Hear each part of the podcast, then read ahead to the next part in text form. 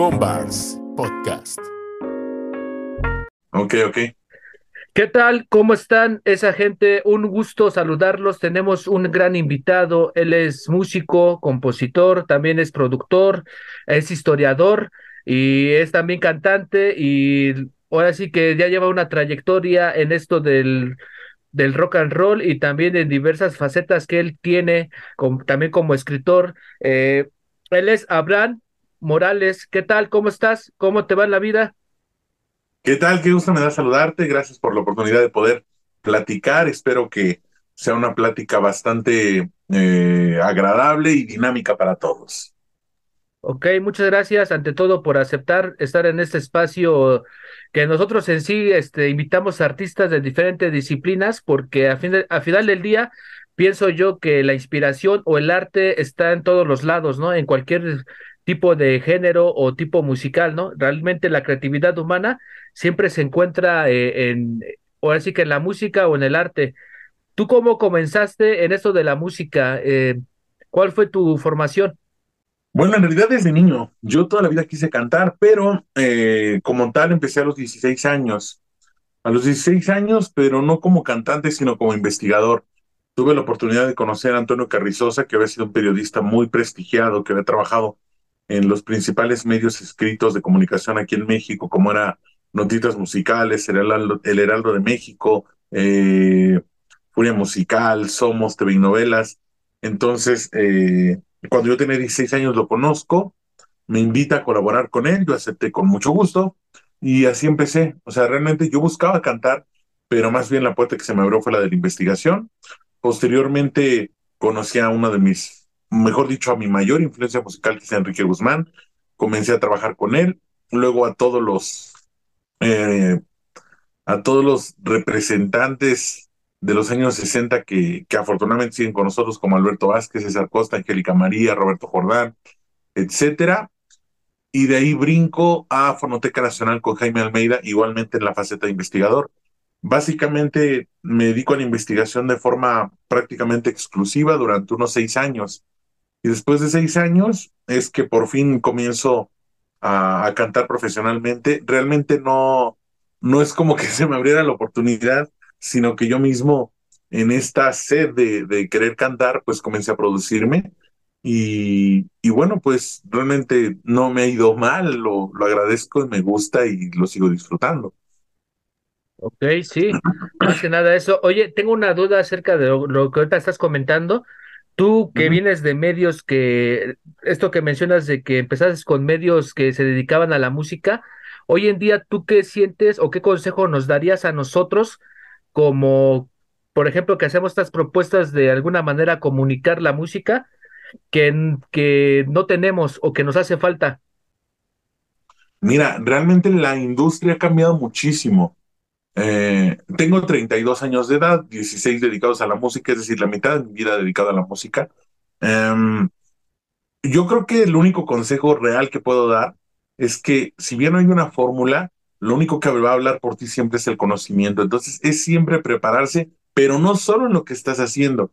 Es decir, tú en este momento como creador de contenido, como creador de un podcast, em, obviamente eh, ves algunas bases técnicas en cuanto a cómo va a ser la producción de tu, de tu programa, pero siempre se está revisando qué micrófono es mejor, qué programa de bueno, qué software es mejor, este, hacer a lo mejor la investigación completa del invitado, este, dicción, eh, distribución, es decir, todo lo que engloba la actividad que estás haciendo. En mi caso, en la parte musical, pues es aprender a grabar, a producir, a masterizar, eh, derechos editoriales, que son eh, todos estos lineamientos que necesitas para poder subir una canción a un servicio de streaming, porque muchas veces cuando no se tienen los medios económicos para poder lograr un fin comercial, tienes que hacerlos tú solo. Y la única manera de hacerlo solo es eh, con conocimiento, porque no vas a pagar a un gestor que realice esa actividad.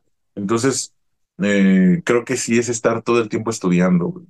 Pero creo que no es solo en, en esta área que nos dedicamos, que es la comunicación de alguna manera, sino creo que en cualquiera. Yo creo que eh, no, solo el, no solo nosotros, también los médicos y también los mecánicos y también el pollero, o sea, cualquier función que uno desempeñe tiene siempre que estar a la vanguardia o tratar al menos de estarlo.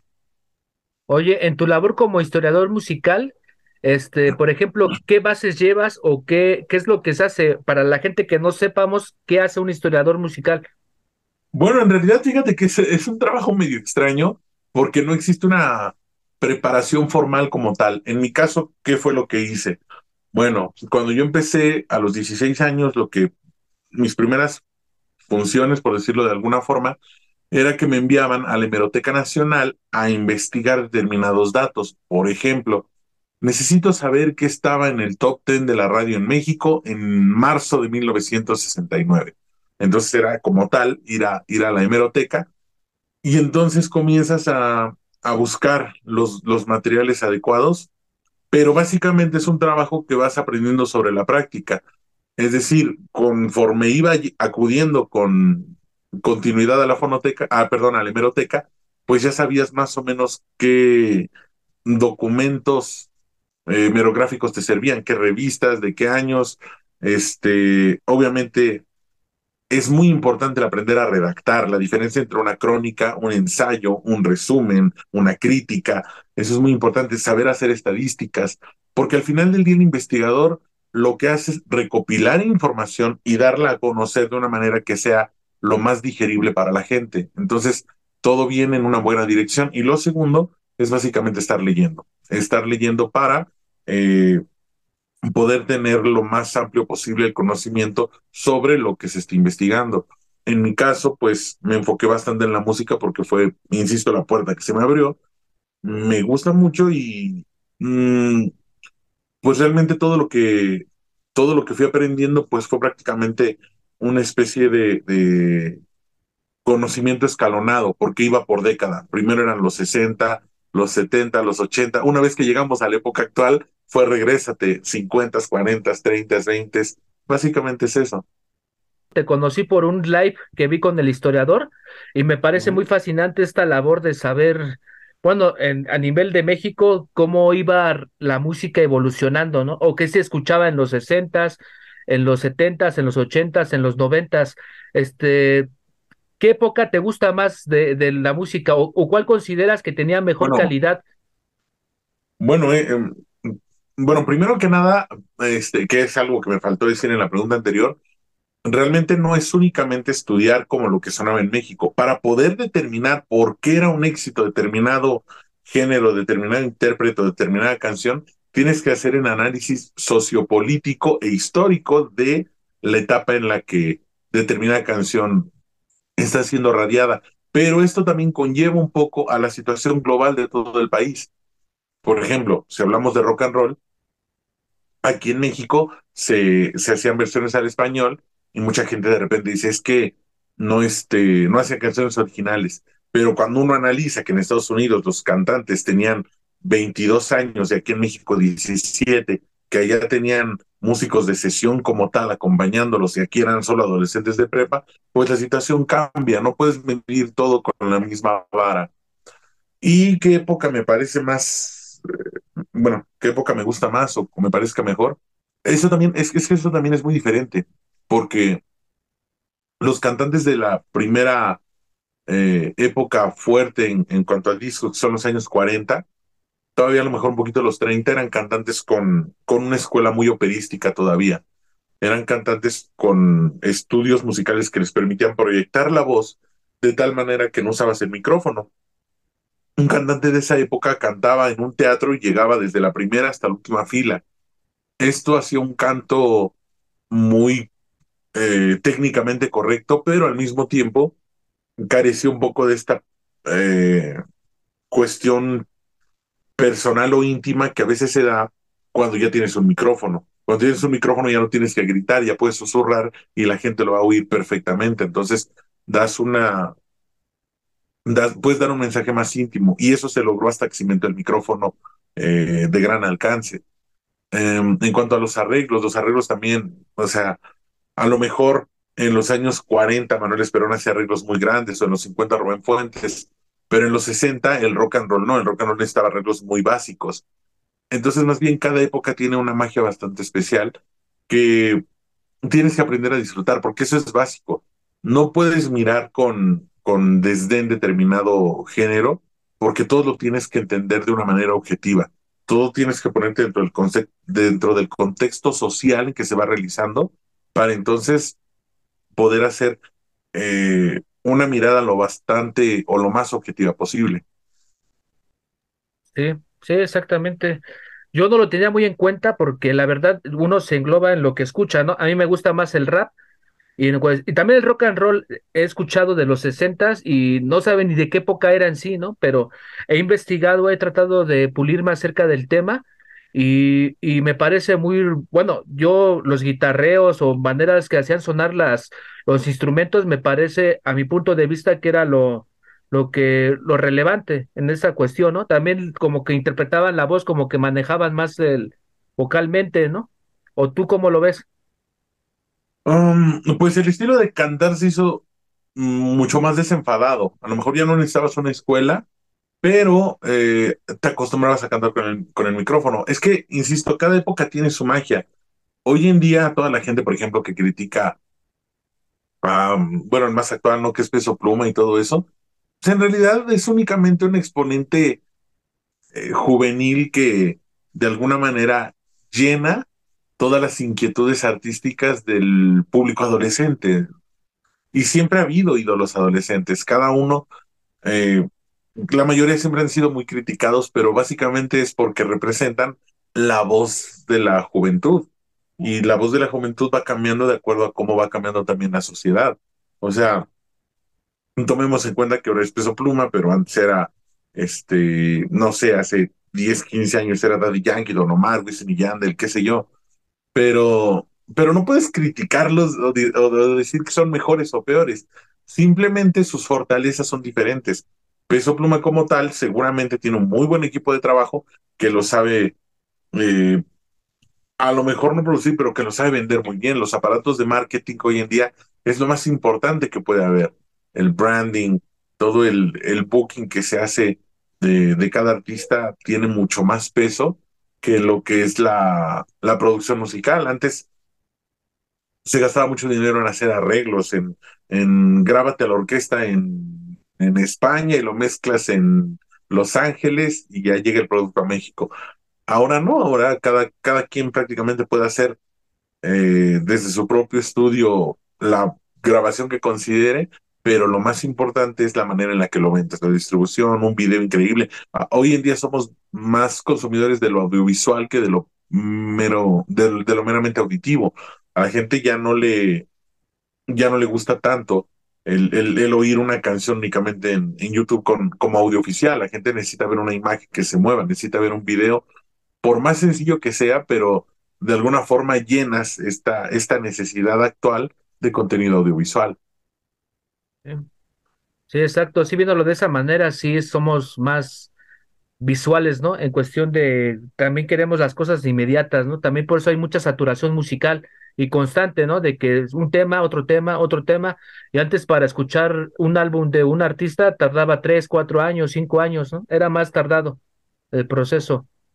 Lo que pasa es que es, es todo es producto de la facilidad con que se pueden hacer las cosas antes necesitabas un equipo bastante profesional, o, mejor dicho, los medios profesionales no estaban al alcance de cualquier persona como hoy día. Hoy casi todos los que se dedican a la música de una u otra forma tienen su home studio y pueden salir cosas bastante bien hechas de un home studio. Antes no, antes sí tenías como tal que, que tener los servicios de una empresa discográfica formal y a lo mejor en algún caso un poco más este aislado, pues tú rentabas un estudio profesional, pero insisto, necesitabas mucho más dinero para poder hacerlo. Ahora no. Esto, pues, de alguna forma nos beneficia en el sentido de que todo mundo ya puede hacer un material digno, un material decoroso, un material con el cual eh, ofrecer una propuesta musical.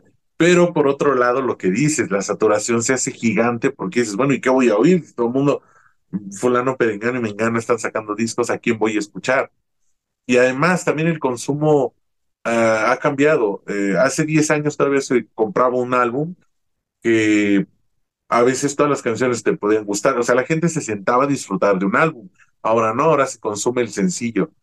justo como al principio de la época este, grabada, ¿no? Antes se, se iba promocionando un sencillo, luego otro luego otro. Ahora este, volvemos a, otra vez a esos orígenes porque la gente ya no escucha el álbum completo, ya básicamente es, esta me gustó, voy a esperarme al siguiente lanzamiento. Ya ni siquiera tienes la línea de continuidad de qué álbum va sacando cada artista, más bien, ah, sí, cuando sacó tal canción y tal canción. La gente consume ahora, ahora los sencillos. Sí, exacto. Oye, ¿te acuerdas el último álbum que compraste, del último disco?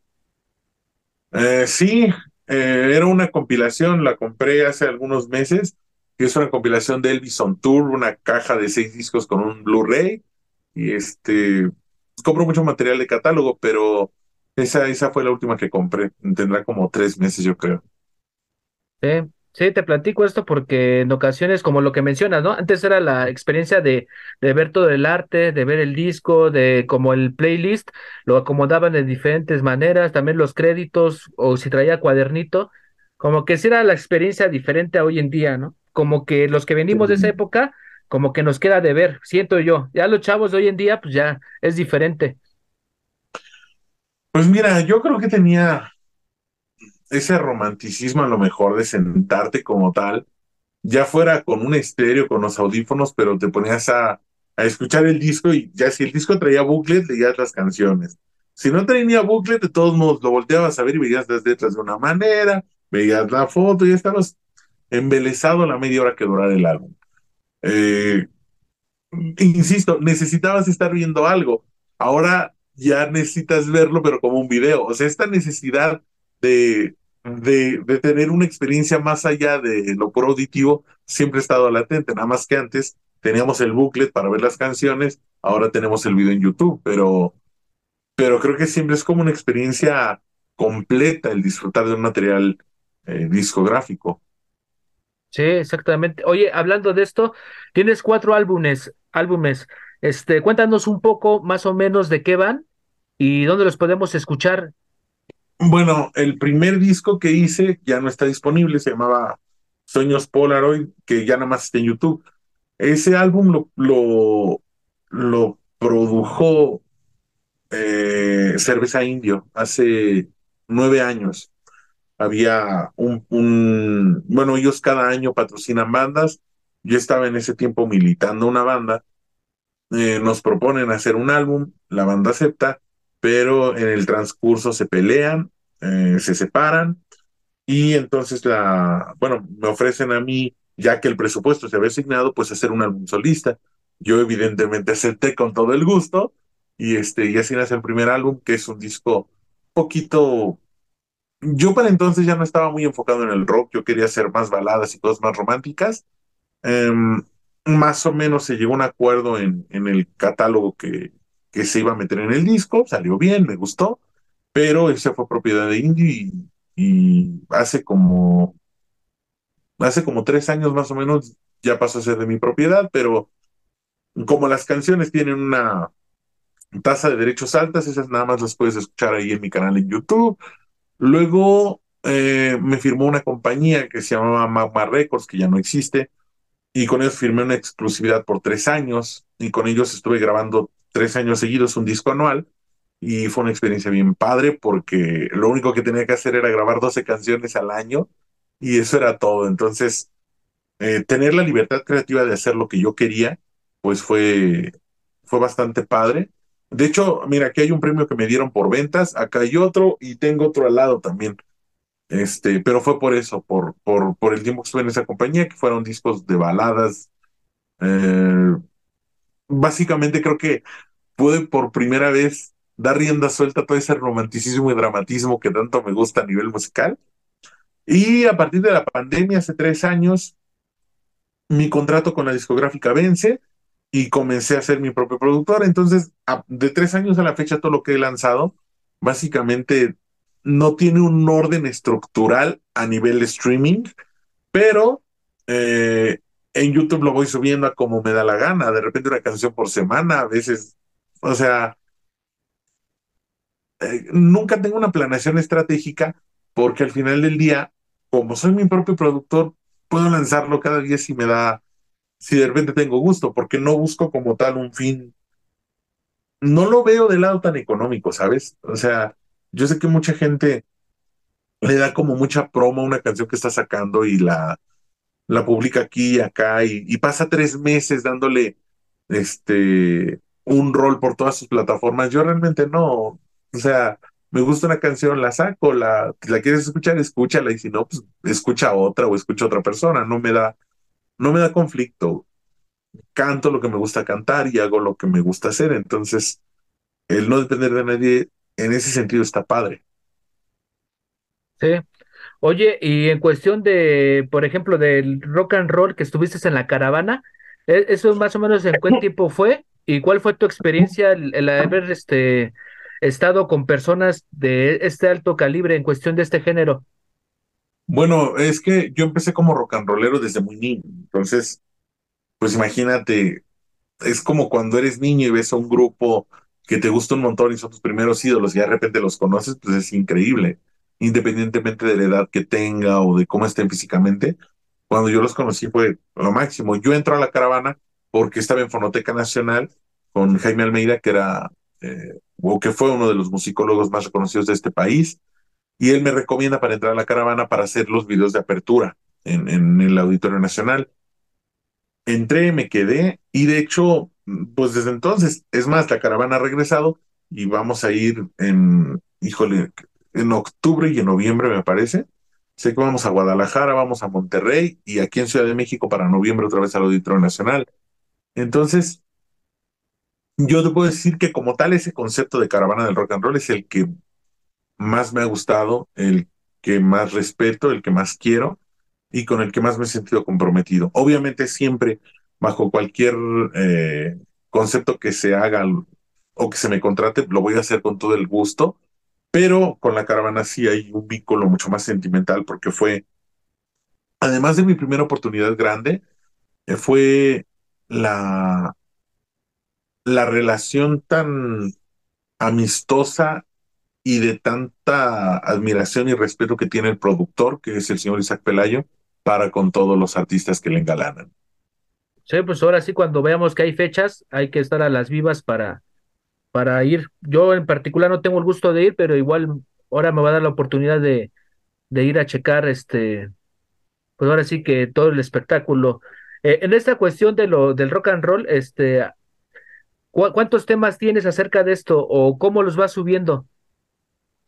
¿Qué crees? Nunca, bueno, hice un disco de rock and roll en 2016, pero ese, um, ese se distribuyó nada más un año. Ah, qué, qué bueno que me acuerdas porque ahí lo tengo guardado, lo voy a subir.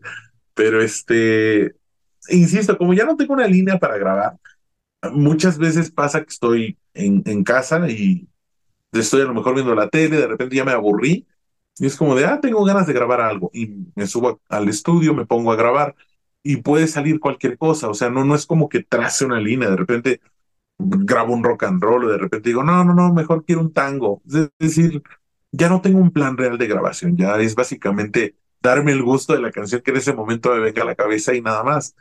Eh, el rock and roll más bien lo tengo muy vigente en las presentaciones personales. La gente me suele eh, ubicar como rock and rollero y cuando me va a ver a las presentaciones personales espera, obviamente, ver esa parte, este, pues se entera, ¿no?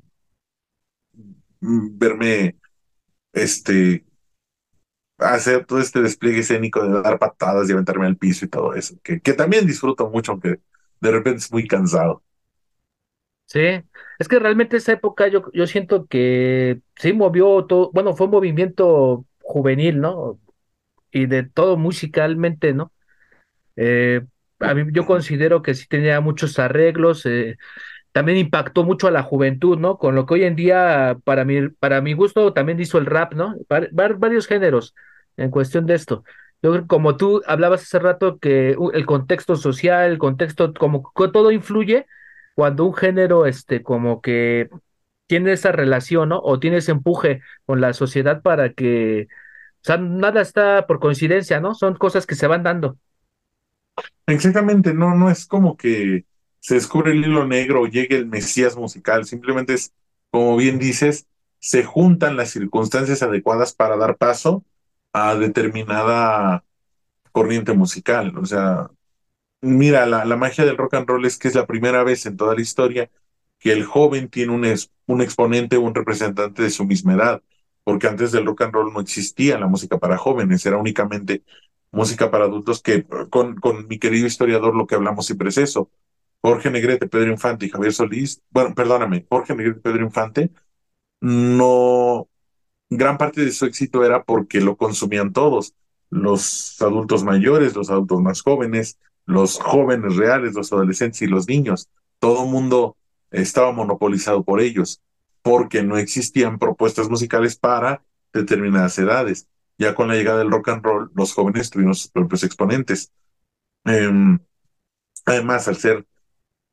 Mira, yo no creo que sea un grito de libertad porque me suena muy cursi y bastante intenso para lo que fue, pero sí fue de alguna manera una liberación o una catarsis para los jóvenes de ese entonces yo creo que movimiento social es muchísimo más importante el rap en ese sentido, porque el rock and roll lo que tenía era el frenesí del ritmo y el que los jóvenes liberaran esa energía acumulada en base al baile, o en alguna canción a lo mejor un tanto frenética, pero no por el mensaje. Y el rap en ese sentido tiene la magia de que nace como una eh, necesidad social de dar al mundo un mensaje con letras eh, que a lo mejor eran políticamente incorrectas para ese momento y que de alguna forma sigue siendo, porque el rap siempre ha sido una música contestataria desde su creación misma. Sí. Oye, en cuestión de esto de tu estudio, ¿tú también grabas a otros talentos o simplemente es algo personal? No, bueno, básicamente me, me dedico a grabarme a mí porque, porque todo el tiempo quiere estar haciendo algo. Pero sí he grabado a algunas otras personas, no, Mira, la faceta de productor es un poco difícil porque mm, a veces es muy complicado el poder tener la, la paciencia suficiente para, para poder producir a alguien, dar un buen producto y al mismo tiempo no ser como muy duro o, o, muy, muy exigente. Y a veces me cuesta un poco eso, soy, soy muy exigente con lo que hago sí me gusta un compromiso absoluto. Yo, mucha gente dice, es que vengo a divertirme, vengo a jugar, y es como desde el momento en que estás con la idea de, de, sacar un producto profesional, un producto en forma, ya no lo puedes ver como un juego, ya no puedes decir que vienes a disfrutarlo, más bien vienes a trabajar. Y un trabajo se hace con seriedad, con profesionalismo, con todas tus capacidades puestas en el producto que vas a hacer. Y de repente la gente viene como por la experiencia de hacerlo y eso me, suele molestar bastante. Sí, eso que dices es este que sí es algo muy relevante porque, bueno, yo tengo la experiencia de haber grabado así canciones de rap y realmente cuando vas sí tienes que hacerlo así, tener bien practicada, llegar, porque no le puedes hacer perder el tiempo a los que están ahí trabajando, o no, fíjate que le quiero modificar, eh, o sea, debes ser muy, muy disciplinado, vaya, ¿no? Para que el producto suene bien y se involucre las demás partes, ¿no? El beatmaker, el productor, para que realmente te tomen con esa seriedad, porque si no, para ellos es como, no, pues, este no, como dices, viene a vivir nomás la experiencia. Es que de hecho hay mucha gente que viene a grabar con la idea de, de, el autotune es mágico, que el autotune haga todo. Y realmente tampoco es así. O sea, tú tienes que tener la suficiente eh, congruencia y también el suficiente autoconocimiento para poder decir, ok, estoy capacitado realmente para grabar algo de forma profesional. Realmente tengo el talento suficiente para hacerlo. Porque mucha gente de verdad viene con la idea de, ah, tú como productor vas a hacer la magia, yo nada más voy a abrir la boca. Y no, realmente no es así. El compromiso más grande siempre es el del cantante, porque es el que se ve escuchar. Obviamente si el productor hace una muy buena mezcla, si el compositor te da una muy buena canción, pues obviamente ayuda, pero al final la gente lo que va a escuchar es tu voz. Entonces, sí es importante que la gente tenga el autoconocimiento. Y qué bueno que, que tengo esta oportunidad para decirlo. Toda esta gente que se cree esta psicología actual de, de, no te quedes con las ganas, vive la experiencia, cae y vuélvete a levantar y todo. O sea, esta política actual de, de de, mundo tiene oportunidad y, y, siempre puedes ganar. O sea, esta forma de ser actual tan optimista no es cierto. El mundo real te enseña que la vida cuesta, que todo es un esfuerzo y que muchas veces no hay segundas oportunidades. Por eso es que tienes que estar siempre listo para hacer las cosas bien en todo momento. Sí, exacto. Oye, este, ¿qué próximamente qué proyectos te vamos a escuchar o qué lanzamientos vas a hacer? O más bien, dinos también tus redes para que la gente esté al pendiente. Hoy subiste una canción, ¿no? Recuérdame el nombre. Sí. Eh, para hacerte reír, que fue, que fue de hecho, uh, me parece que fue mi último lanzamiento en streaming, porque ya, ya, ya salió, eh, esta ya tiene rato que salió como un mes o dos, en Spotify, Deezer, Apple Music, en, streaming como tal, pero en YouTube no la había subido, entonces la subí apenas. Próximos planes, sé que en los próximos días, mm, dentro de, antes del 25 de agosto voy a sacar nuevo material, pero eh, ya con 10 canciones, no voy a subir sencillo, ya vienen 10 canciones de un material pop de los años 80, eh, bastante, bueno, ¿qué te a decir? obviamente a mí me gustó bastante, ojalá que a la gente le guste. Este, viene eso, voy el 17 de agosto, este jueves me entregan un premio a trayectoria. El, el jueves 31 de agosto voy al segundo festival de la canción tradicional mexicana donde vuelvo a ser premiado. El primero de septiembre voy al Elite Show Center con un grupo muy icónico de los 60 que se llama Los Hitters. Em, ¿Y qué más tengo? Creo que nada más. Antes de que acabe el mes tengo eso. Ok. ¿Cuáles son tus redes sociales? ¿En dónde te pueden seguir este, la gente que nos va a escuchar? En YouTube. En YouTube nada más pones Abraham Morales y ahí aparezco. Soy el siempre el primero Abraham Morales y mi primero es el canal. En streaming, en, en todos lados soy Abraham Morales, tal cual. En Facebook, en Instagram no. En Instagram es arroba Abraham Rocker.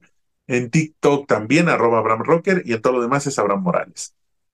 Ok, sí, para que la gente vaya a seguir, igual este, cheque tu trabajo, que a mí la neta me, me, me gustó, ¿eh? se me hace algo, Gracias. bueno, gran, grandes temas y también interpretación, todo ese tipo de cosas, la neta me parece que es difícil hoy en día que alguien haga este género rock and roll. No me acuerdo de un, algún artista que sea nuevo, ¿no? Más que ahorita a ti, ¿no? Los demás son ya gente que ya lleva tiempo en eso. Pues es que mm, Mira, yo lo veo desde esta forma. Si yo fuera un cantante emergente, eh, de alguna forma lo que busca es tener una repercusión comercial importante, pues me pondría a grabar género urbano o algún corrido tumbado, alguna cosa de estas que suena tanto. Pero como te dije hace rato, en realidad grabo lo que me gusta hacer.